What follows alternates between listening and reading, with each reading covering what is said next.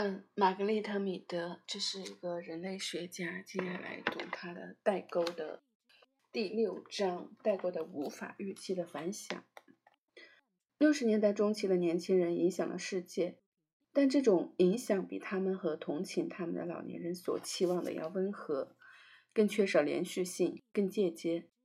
只要在代沟的这一侧出现了年龄较大的年轻人，如年轻的教师、年轻的医生和年轻的政治家。青少年学生就不必有拯救世界，唯有靠他们自己的感觉了。但十年时间所造成的差别，无论对第一代人以新眼光看待世界的人来说，还是对他们后边的这批学生来说，都是不清楚的。第一代曾以震惊的眼光看着这个不是由他们创造的世界，而跟在他们后边的学生却在担心、担心、担心的自相。自己是不是变得自问，自己是不是变得麻木了？变化的速度使变化的速度使这两代人多颇感茫然，双方都迅速看到了表面的差异，而忘却了相似之处。那些浪迹天涯的西方青年仍然互相唱着相同的歌，但是。那种象征，像一九七五年、七零年伍德斯托克的大型集会，在复旧的成人世界的有组织的敌意中销声匿迹了。代沟将随着生物过程而有秩序的前移，直到站前那一侧的人全部死去。这是一个简单的直线发展的结局。尽管如此，其中还是有一些极其复杂的情况。父母们面对的是令人捉摸不透的、越来越疏远的子女。老师们觉得他们教的越好，就越遭到否定。那些献身于某种高尚工作的人，发现遭到了自己曾无私为之服务的病人、小学生、委托人或教区居民的反对。这些社区阶层的人对年轻人或看起来年轻人的记恨且怕，就像电视里演的那样。一小批学生中的活动分子每天都在世界某地和警察打架，持这种看法的人在迅速的增加。这种对对活跃精神的反对是许多原因导致的。有成千上万的人靠着辛勤工作和苦苦积攒，刚刚变成了新的中产阶级成员。他们希望把孩子送到大学去，使孩子在那里拿到向上爬的凭证，从而出人头地。有的警察不愿意在有女士的场合下使用糟糕的语言，然而，他们却碰到了大学女生的极无女士风范的挑衅，而他们本来是希望把他们自己的女儿送到这些大学里去的呢。还有一些再无升迁希望的中级管理人员，他们完全被十字的惰性控制了。然而，这些人眼看着就会被长于计算机技术的年轻人所替代。有的农场主的庄稼被歌舞狂欢的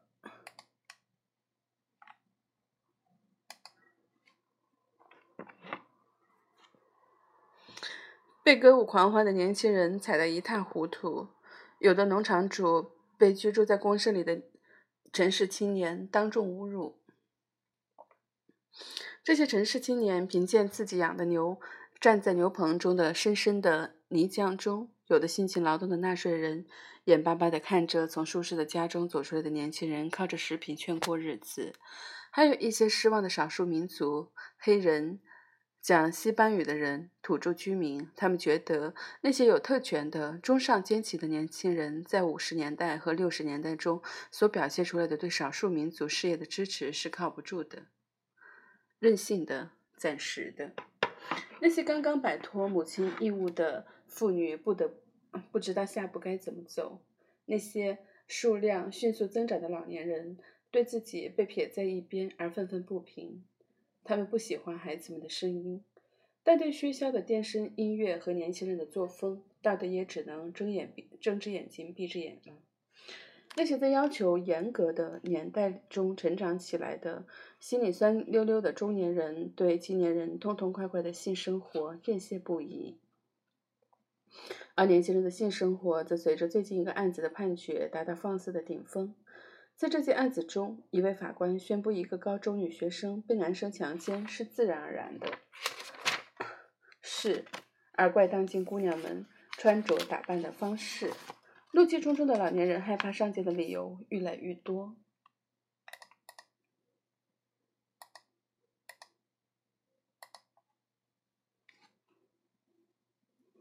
他们害怕遭袭击，害怕小偷。年轻小伙子梳的梳着富于魅力的女人似的长发，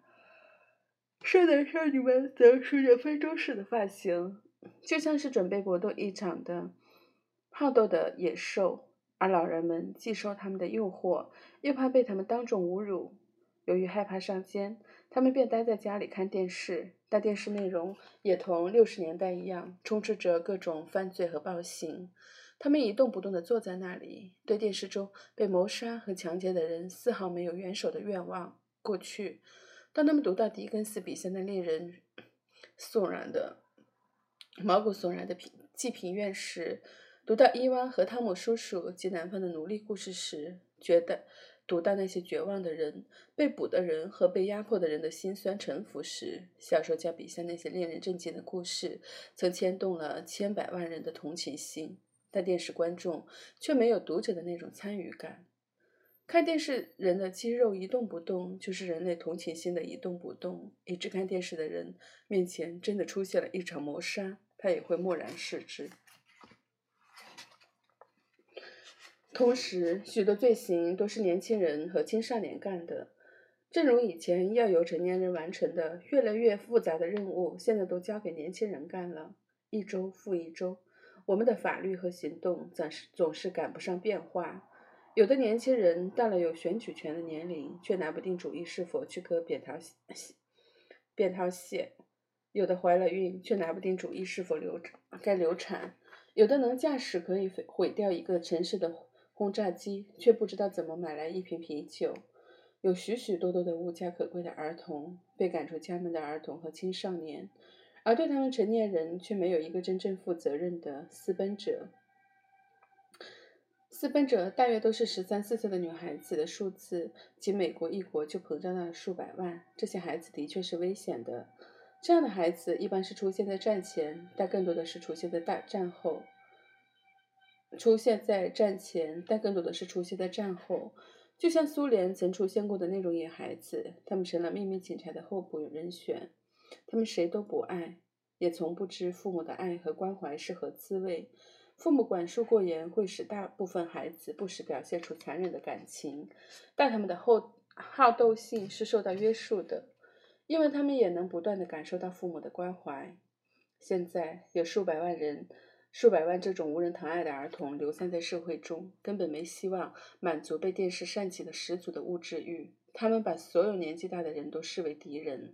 老年人害怕遭袭击的感觉不仅仅是他们的妄想症，而是实际存在的危险。然而，有权的老年人却有成百上千种表现自己的方式，如在法庭上把改信了某种亚洲宗教信仰的年轻人交给他们的父母，严加看管；关闭任何一个增加了改良措施的诊所或学校；惩罚那些胆敢为了争取更好的条件而反抗的教师。把学校的教室塞得人满为患，关闭儿童服务设施，他们却能容忍一种新的可怕的赚钱方式，即从孩子的卖淫中捞钱。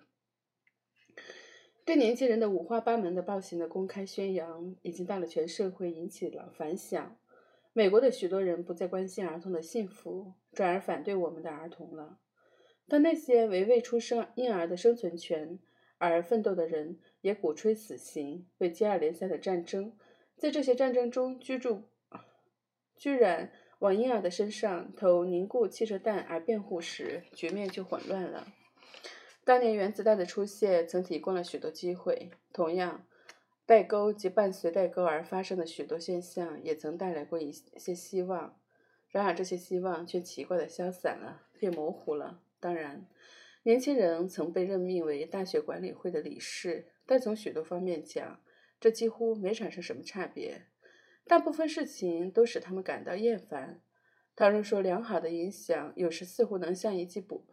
补药的效力那样迅速遍及社会各阶层的话，那么坏的影响、反动的行为、敌意和对变革的愈来愈强的反对，却也像癌扩散那样迅速蔓延。有一种影响，每一种影响都更难辨认、更难应付了。现在比十年前更难发现希望。当新一代人的每一批成员发起挑战时，他们相信继承权力机构的成员在错误的掌握权力。这些成员虽然地位强大，但却可以受到挑战，有希望采取行动消除核威胁的基础，在一九四五年时看起来是那样简单，而现在极其复杂了。六十年代中期，希望的基础也很简单。新一代人在新罕布什尔竞选总统的初选中支持尤金·麦长麦凯西，使人们又一次有机会创造一个合理的世界。现在，这种希望破灭了，我们又返返回了原地。变换又被视为与六十年代相同的青年人与父母的冲突，因此整个情况比以往更加混乱了。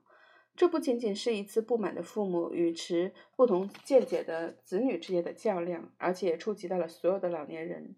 触及到了所有年轻人与所有长辈之间的关系。要认识到这一点，还需一些时日。现在，青少年和他们的父母在所有的场合下都是隔着代沟相望。有青少年的这一边，还有青年教师、青年医生以及小孩子的年轻父母，但是。无论在世上的何处，青少年的父母都在代沟的那一边。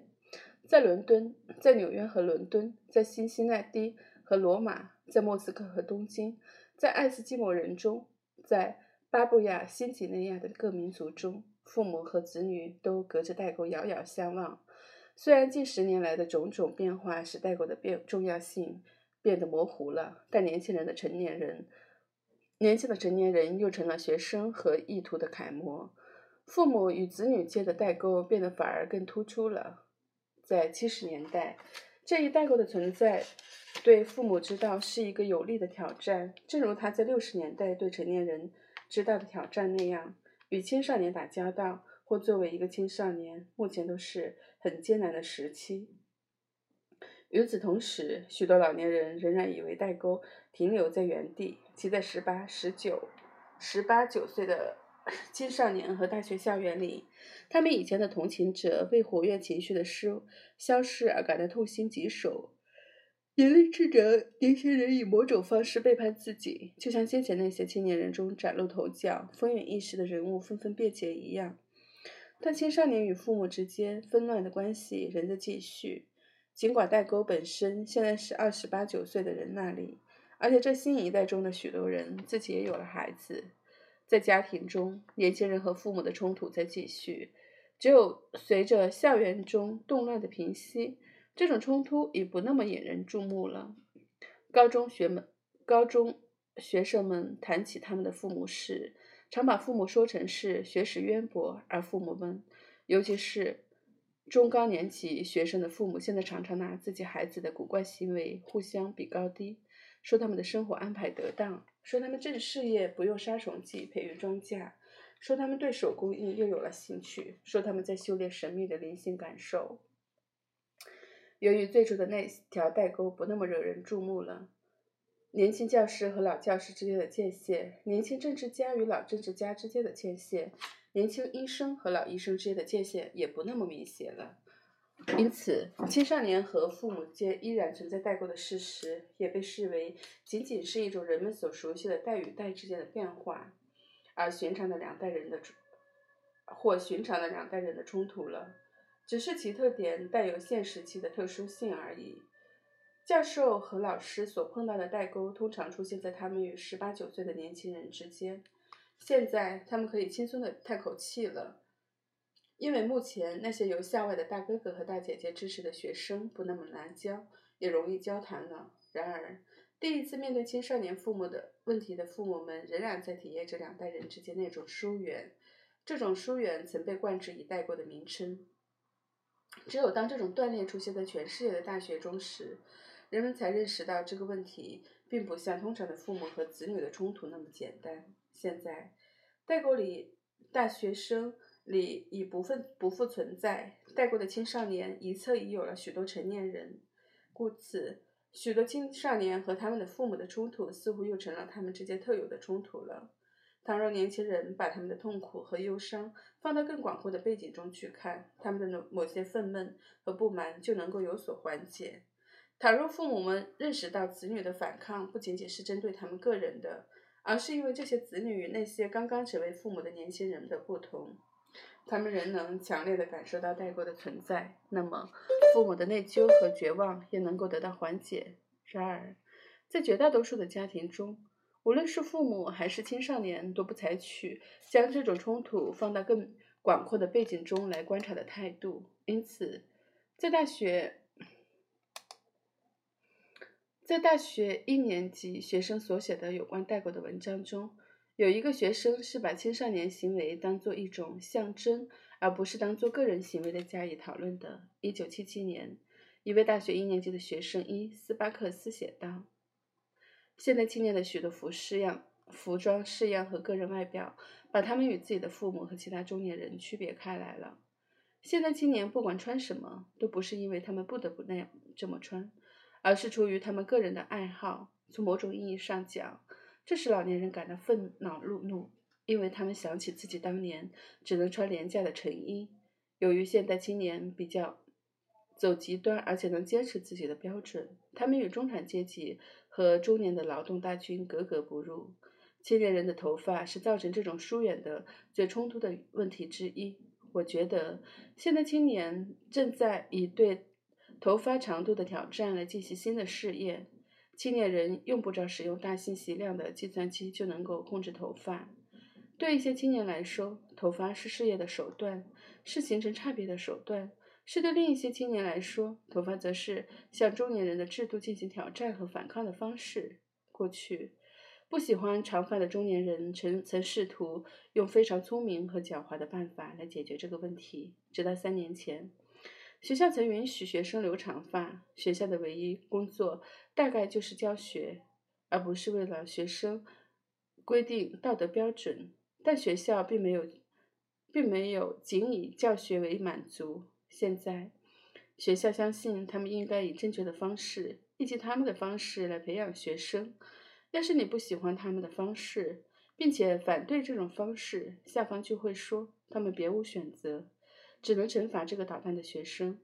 我上的那所学校就多次因为学生长头长头发的长度而开除学生。可笑的是，关于头发式样的规定一旦被废除，一切事情仍然照常进行。我想要说的是，个人头发的长度绝不会造成智力低下，也不会阻碍学习的进步。个人对头发长度的选择有什么危险？看来，有的人不能做他想做的事。是因为其他人告诉他那是错的，于是这位被认为干了错事的人就得马上迷途知返。这种事情才有许多危险呢。许多父母对他们的孩子男孩子说，他们留长发看起来像女孩子。孩子们常常不知道是否应该和父母谈谈心里话，这不是好事情。许多人说是缺少交流导致了代沟。我觉得在头发这件事上，还不仅仅是缺乏交流。而是主要是缺少理解，但希望还是有的。当今许多中年人已经允许头上的毛多长几寸了，但是，然后回答作者，但是更多的人所谈的听起来倒像是五十年代的高中生。五十年代那些与老派父母激烈冲突的高中生，被一名叫做吉姆森斯恩坦的学生称为萧条时代的孩子。我与父母现在，嗯，然后他的这个学生是这样写的：我与我父母关于现在的一些价值想法差距很大，在许多事情上，我的父母和我的意见相左；在某些问题上，分歧尤其大，如音乐、汽车和钱。在我们家里，这三个话题构成了代沟的主要部分。我在这些事情上的观点几乎和我父母的观点正好相反。我与我父母关于现在的一些价值的想法差距很大，在钱的问题上，我的父母，即萧条时代的孩子，觉得钱应当省下来去买重要的东西或花在重要的事情上。我也是这么想的。但问题在于什么是重要的东西和重要的事。我父母认为重要的事只局限于大学教育、保险和一栋房子。我承认每一样对未来都是重要的，但我也生活在现在，这是我生活中的一个重要部分。我想到处旅行。要是我被买房子、买保险等压得喘不过气，我就没有机会多见世面了。旅行和体验新事物是我永远也不会忘记和后悔的事。大多数老人告诉我：“现在就干吧，趁你还年轻。”我就是这么想的。我的父母认为这种想法在某种程度上是有用的，但不能经常这么想。我愿意花钱买的其他东西，如立体声的设备、枪等。我的父母也统统看不起，他们觉得在这种东西上面花那么多钱，二百美元是不必要的，因为可以把钱派作更好的用场，也就是前面提到的房子和保险。他们说，恰好立体式的设备仅仅是我们生活中要经历的一个阶段。不过我已经挣钱了，我觉得自己应该成为一个如何决定如何花钱的人。我和我父母的意见。不同的另一个话题就是汽车。我喜欢看上去很漂亮、跑得又快的赛车，他们喜欢经济型的小车。我妈妈希望我买一辆沃尔克斯瓦根牌的车，可我却喜欢卡马罗牌的。我觉得为了买一辆外形像赛车的汽车而多花保险费和汽油费是值得的。我的父母认为汽车就是汽车，用不着看起来漂亮。我开车去上学或者去工作，在汽车上消磨许多时间。觉得很满足，我就是爱车爱开车嘛。我觉得，因为那是我的车，我就会有我自己的选择了。我和我的父母在音乐问题上总是谈不拢。我父母喜欢格兰米勒那样乐团那样大型乐团演奏的音乐，或约翰尼凯什那样的艺术家演奏的乡村音乐和西部音乐。信不信由你。那种音乐我也很喜欢。不同的是，我喜欢疯狂摇摆。摇摆乐歌手如吉米·亨德利克斯的后期歌曲，还有雷德·齐柏林、福格哈特等人。我喜欢听快节奏、大大音量的音乐。我妈妈和我爸爸受不了这种音乐和这种音量，他们似乎不理解为什么居然有人想听噪音。我无法令人信服地向他们解释这些原因，我只好采取眼不见心不烦的态度，随他去了。这就是我们家里的一条条清楚的代沟。我父母的思想是保守的，部分原因是他们经历过萧条时期，他们认为有保障的未来比眼下的玩玩乐乐更重要。但是，我认为我现在所处的这个年龄是很重要的。我觉得我现在应当做以后没有机会所做的事情。我相信要去享受生活，一个人不应当成为未来的奴隶。未来是重要的，但没有重要到要荒废现在的地步。再请看帕特奥弗比的评论：我父母在怎样使用汽车的想法上完全与我相反，尤其是当我为自己买了一辆好看的卡马罗牌汽车时，我的父母从一开始就采取了消极的态度。他们管这种车叫破玩意儿。我爱这种车，心里总是放不下它。当然，按我父母的观点，汽车不过就是 拉着开车人从 A 地到 B 地去的东西。汽车的其他方面，如外观或声音，都是不值得一提的。然而，我注重的是一辆汽车是否能让人驾驶愉快，而不是其必要性的。我的观点就是这样的。就算汽车的基本功能是运输，但我相信它还应该有更多的功能。至少对那些希望如此的人，应该是这样的。我的车体的喷漆又亮又新，新轮胎。新车轮，发动机值一千五百美元，但我就喜欢它是这样子。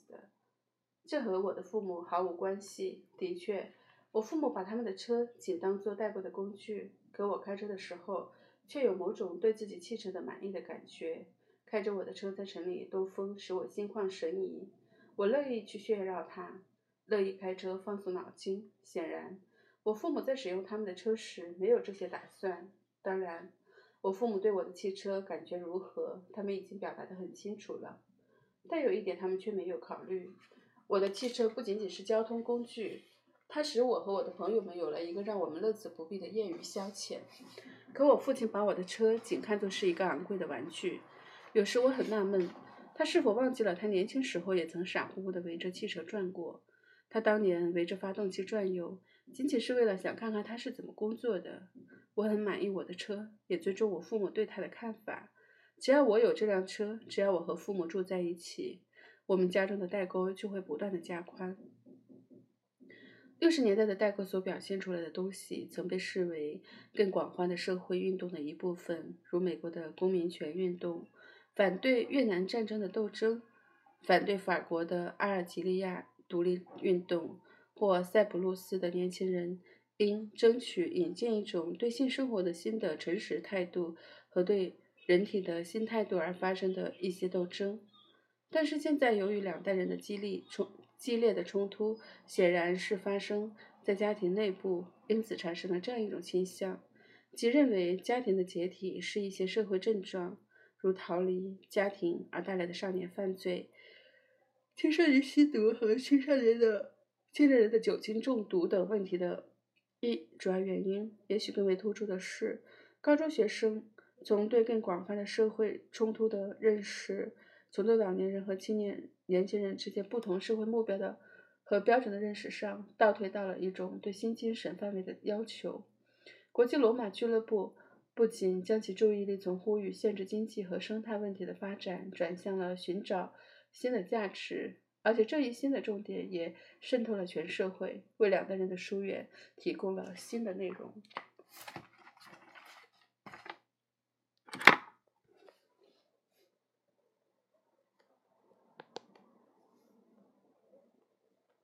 突然想到，想到代沟，我就想起昨天晚上的一个对话，就是，就是和我婶婶嘛，然后因为廖可可能，就是因为我堂弟这两天就本来是今天要来北京的，不过他临时在天津下了车去了，先玩一天，然后视频，然后因为没有什么好聊的，所以我给他读了两段书，然后他说。听不懂，但是很感动，然后就聊到孩子，就是他觉得自己的孩子有成长，就是相处之间温和了，就不像以前那种，就是那种决裂的态度。我就讲我自己叛逆的时候，那时候可能真的是理解力的问题，包括父母对你也是，你对父母也是。然后我就会觉得，比如说有一次，我就是想要一支钢笔，就是我妈妈。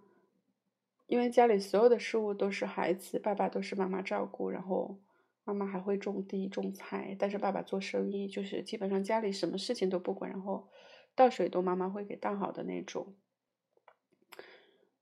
然后，然后妈妈又很倔强，比如说她可以放弃种田，但是其实她是不会这样子做，她是不会享乐的那种人，就把所有的一切责任都负负责负起来的人。但是那时候。嗯，我好像除了自己学习、看自己喜欢看的书，好像注意不到别人在生活中所承担的东西。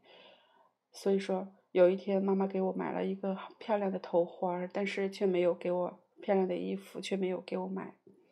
一支我想要的钢笔，我就爆发了。然后，那是一次特别大的、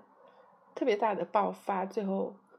自己把自己关在发完火以后，把自己关在屋子里面，然后妈妈在外面也被气得伤心的哭，然后那时候我就跟婶婶说，那时候就会觉得全世界只有我想要的东西，我怎么怎么样重要，就是你达不到去呃一种和解也好，就是或是理解别人，他不知道你觉得重要，或是理解别人。没有那么多的精力心力去照顾到你也好，就是这样的种种。但是这当然大了，你自己生活工作中承担的越多的时候，可能就可能很多东西你就会会去试图去理解。还有一个。我感觉我自己到了第二次叛逆期，其实也不是叛逆期，就是找回到年轻时候，就特别可能上大学之前嘛。其实上大学之后是从因为从农村来到北京，然后就是感觉自己其实是被束缚住了，然后思想也好，然后行为也好，就是就那种状态。可能过了十几年，直到工作后，然后这几年才慢慢的发现自己还是跟十几岁的时候那时候的思想是一样的。当然，你现在可能有了一定的能力，把握你自己的行为不会那么的过激，然后你就还是会去选择尊重你自己想去过的生活，不想像父母那样子一辈子只是被责任束缚住，就是或者是会认为就是父母和孩子。如果父母他也追求成长的话，其实他是可以一直的、一直的在社会当中融入，不会被边缘化，然后也会有一个比较好的家庭氛围，然后，然后也没有，就是会觉得，嗯，其实要承认人的这种，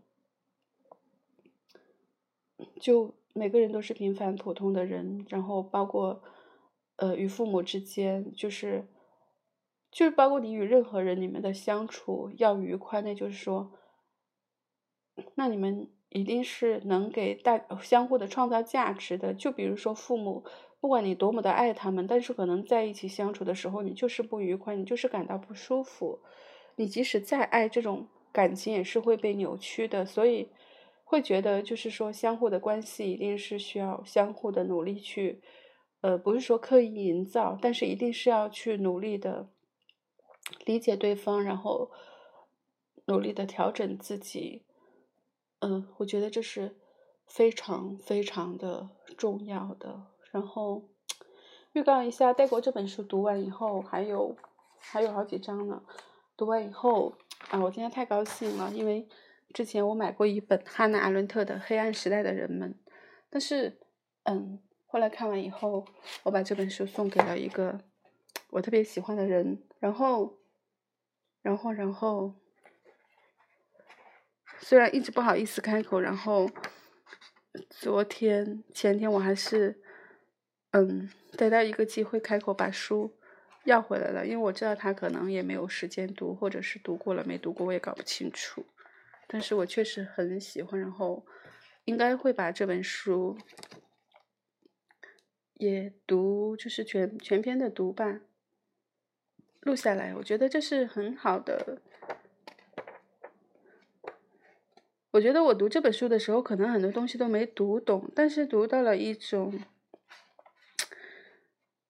读到了一种，就是很多很多的鼓舞嘛。比如说，他最后在枫叶上写的《黑暗时代的人们》，汉娜·伦特写的一段话：即使是在最黑暗的时代。我们也有权去去期待一种启明，这种启明或许并不来自理论和概念，而更多的来自一种不确定的、闪烁而又经常很微弱的光亮。这光亮源于某些男人和女人，源于他们的生命和作品。他们几乎在他们在几乎所有情况下都点燃着，并把光散射到了他们在城市所拥有的生命。所及的全部范围，像我们这样长期习惯了黑暗的眼睛，几乎无法告诉人们那些光到底是蜡烛的光芒还是炙热的阳光。但是，这样一种客观的评价工作对我而言似乎是次要的事情，因而可以安心的留给后人。然后在文中写写到了很多，就是几个人，好像我记得有一次看评论时候有没有被收录的，写到了。罗莎、卢森堡，然后安安安杰洛、朱佩塞、隆利、隆卡利一位基督徒，然后写了两篇卡斯贝尔斯的卡尔雅斯贝尔斯的，就非常喜欢，就是一篇是一篇赞词，另一个是世界公民，然后还写到了走出非洲的嗯作者伊萨克迪内森，还有哈尔曼布洛克，应该是。历史学的记忆这本书的作者瓦尔特·本雅明就不说了，因为看完艾伦特的这本书以后，我看了非常多本雅明明的书，虽然就是一句一个句子都记不到，但是我觉得很多思考的观察的方法、思想可能会有共鸣吧。对，漏了第一个是，嗯，思考雷辛，雷辛是个剧作家，剧作家应该是身份之一，然后布莱希特，然后还有。沃尔登马古古里安，古里安应该是以色列的。然后还有一个兰德尔贾雷尔，这是一个，他也是一个作家，嗯，然后他还写了儿童文学的作品，叫《动物的庄园》，好像虽然我自己没有看，不知道我为什么就是一直想看他的作品。然后前段时间，因为是年前吧，刚找到，然后大概买了十几本送给各个小朋友们。好了，就到这里。